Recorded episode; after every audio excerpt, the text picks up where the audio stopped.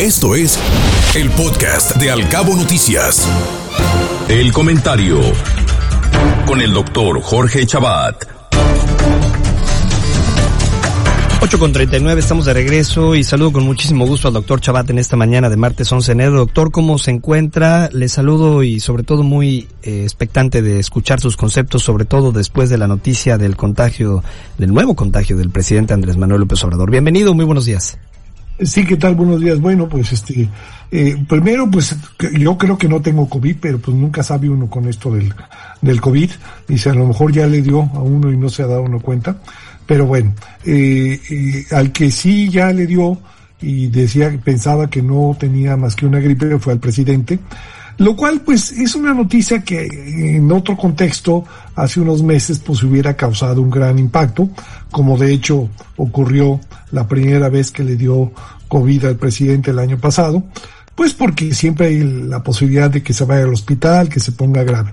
Eh, todo indica que, que el presidente tiene la variante Omicron, que al parecer es mucho más leve y que no se va a los pulmones, y, y todo indica que es la variante que está ahorita ya dominando y desplazando a la, a la Delta, lo cual es una buena noticia en general, aunque eh, pues también el problema es que eh, los que no están vacunados son más vulnerables y, y muy probablemente sean candidatos a, a ser hospitalizados, lo cual pues va a generar un problema de salud menos grave que el que se vivió en la en, la, en las olas pasadas de, con la variante, sobre todo con la variante Delta. Eh, ahora, lo que también llama la atención en esta, en esta cuarta ola de, de, COVID es que, que de repente el gobierno, los, hospitales de gobierno no tienen pruebas. Digo, esto eh, sí es un poco sorprendente porque era previsible que esta, que esta variable llegara muy pronto y, y no, no tiene suficientes pruebas y entonces no sabemos realmente de qué tamaño es el, el, problema, ¿no? Incluso la jefa de gobierno de la Ciudad de México, Claudia Sheinbaum, dice, pues si no, si no, este, tienen síntomas graves, pues ni se hagan la prueba, ¿para qué? Bueno, claro, obviamente eh, no hay suficientes pruebas y si no se le hace la prueba, pues no entran las estadísticas, ¿no? Entonces también esto, esto no ayuda mucho para tener una idea de la, de la magnitud de, del problema. Lo que sí está claro es que probablemente el impacto en la economía va a ser mucho menor que el que tuvo el COVID el año pasado, sobre todo cuando no había vacunas y era la, la, variante original que era mucho más grave. Eh, pero pues no sabemos realmente eh, qué tanto se vaya a prolongar y este y, y qué impacto eh, pueda tener pues sobre todo en los hospitales eh, con los con los no vacunados y eso también mueve a la reflexión con el tema de los, de los que no se quieren vacunar, ¿no? Que, que es también un caso, yo, yo tengo amigos que no se quieren vacunar con razones muy extrañas, teorías de conspiración, en fin, ¿no? Y que son los candidatos a ser, este, a ser hospitalizados.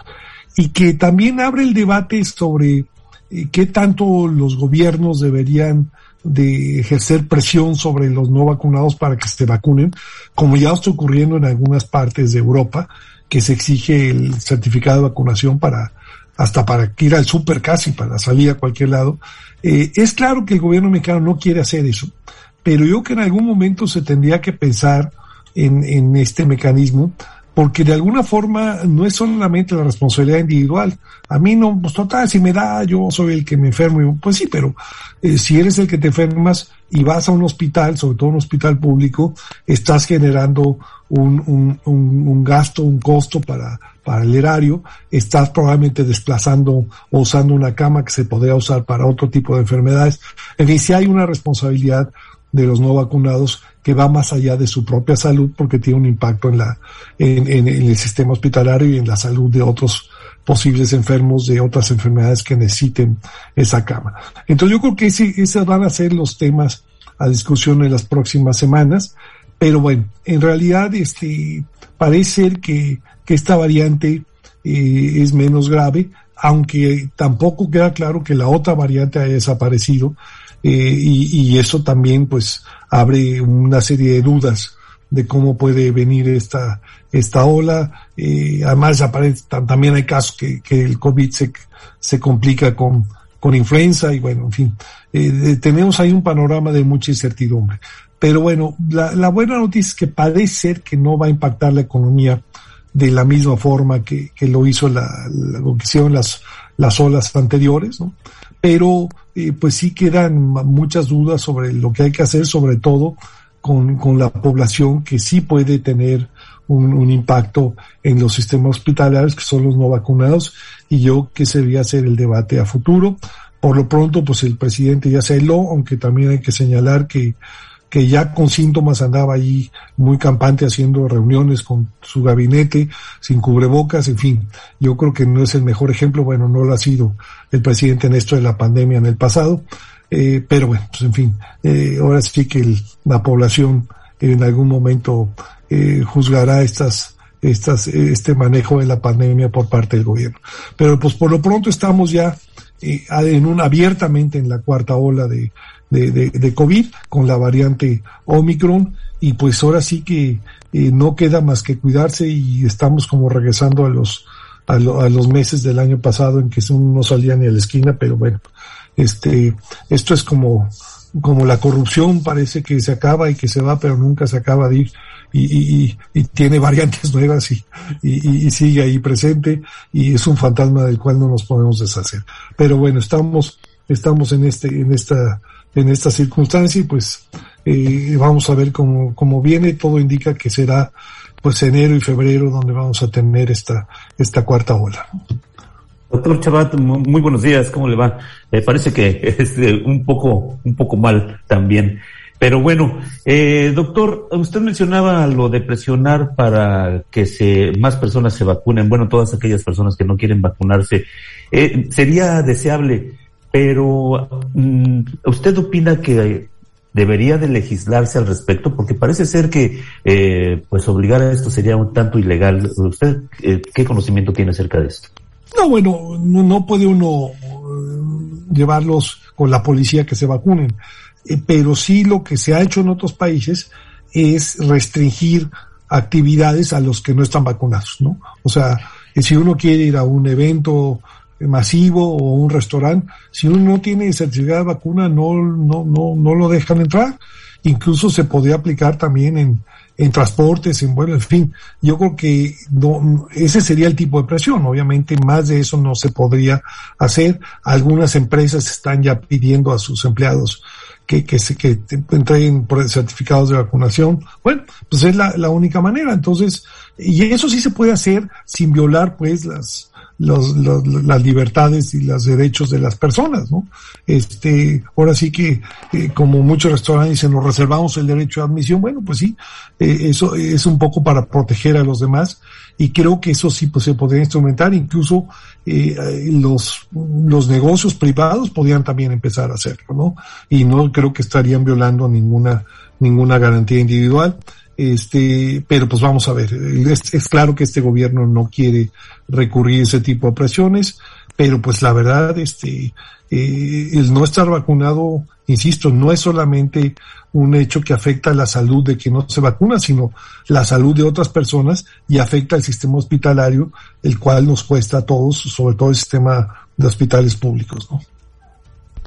Doctor, sobre este tema, la doctora Lorian Jiménez Fibi, quien es la jefa de laboratorio de genética molecular allá en la UNAM, explicaba en una plática que tuvimos con ella sobre el tema de la variante Omicron y más allá de llamarla como menos contagiosa o con un menor índice de peligrosidad, hablaba de la importancia del avance de la vacunación de esta nueva variante, esta cepa, que se enfrentó a una población más vacunada. Desde este punto, ¿cuál es su percepción de cómo se ha abordado y comunicado esta información a la ciudadanía? Me refiero aquí a nivel nacional ante la llegada de esta nueva cepa.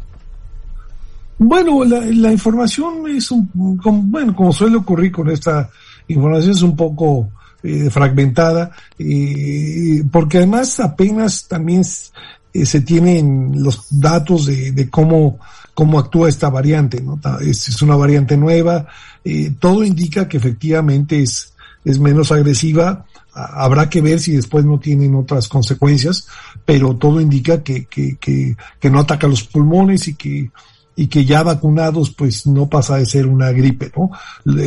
y creo que esa información más o menos está, está clara. El mismo presidente de la República lo dijo, lo dijo este hoy en un mensaje, que en fin, que no hay que alarmarse, sí, tanto, eh, pero otra vez, el problema es que no sabe uno si el COVID que le da uno es la variante Omicron, que pues es lo más probable, pero las otras variantes ahí andan todavía, entonces le puede uno dar la otra, la delta, que esa no es para nada benigna, este, entonces digamos que no, que no está de más seguir tomando precauciones, pero sí, la información no es muy clara, eh, aparentemente los cubrebocas de tela no son muy efectivos para esta variante Omicron y eso también plantea un problema porque la mayor parte de la población no va a tener recursos para comprarse un, un, cubrebocas N95, en fin, ¿no?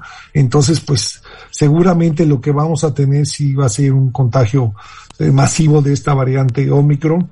Eh, la mayor parte que se contagien pues no tendrán consecuencias graves, salvo los no vacunados, lo cual yo espero que esto sea un, un incentivo para que aquellos que no se quieren vacunar se vacunen, pero pues parece que, que son muy firmes en sus convicciones los antivacunas. Entonces, bueno, pues ahí no se puede hacer mucho más de lo que, se ha hecho. Doctor, como siempre, agradeciendo muchísimo su comentario y que comparta con nosotros estos conceptos sobre lo que está pasando actualmente en el país y sobre todo sobre este tema tan trascendental para todos en este momento. Muchísimas gracias por estar con nosotros y le deseamos que tenga hoy una estupenda jornada de martes. Igualmente, y cuídense, cuídense, porque este, este bicho ahí anda y, y sí da, y sí da, ¿no? Es más, yo, yo espero que no tenga, porque los últimos días se me he sentido ahí como agripado, pero bueno, lo bueno es que a través de los medios electrónicos no se transmite. Así es, y hacerse la prueba por lo pronto, doctor. Esperamos su pues salud se encuentre de lo mejor y por supuesto nos escuchamos el próximo martes. Muchas gracias. Escuche Al Cabo Noticias de 7 a 9 de la mañana con la información más importante de los cabos, México y el mundo por Cabo Mil Radio 96.3. Siempre contigo.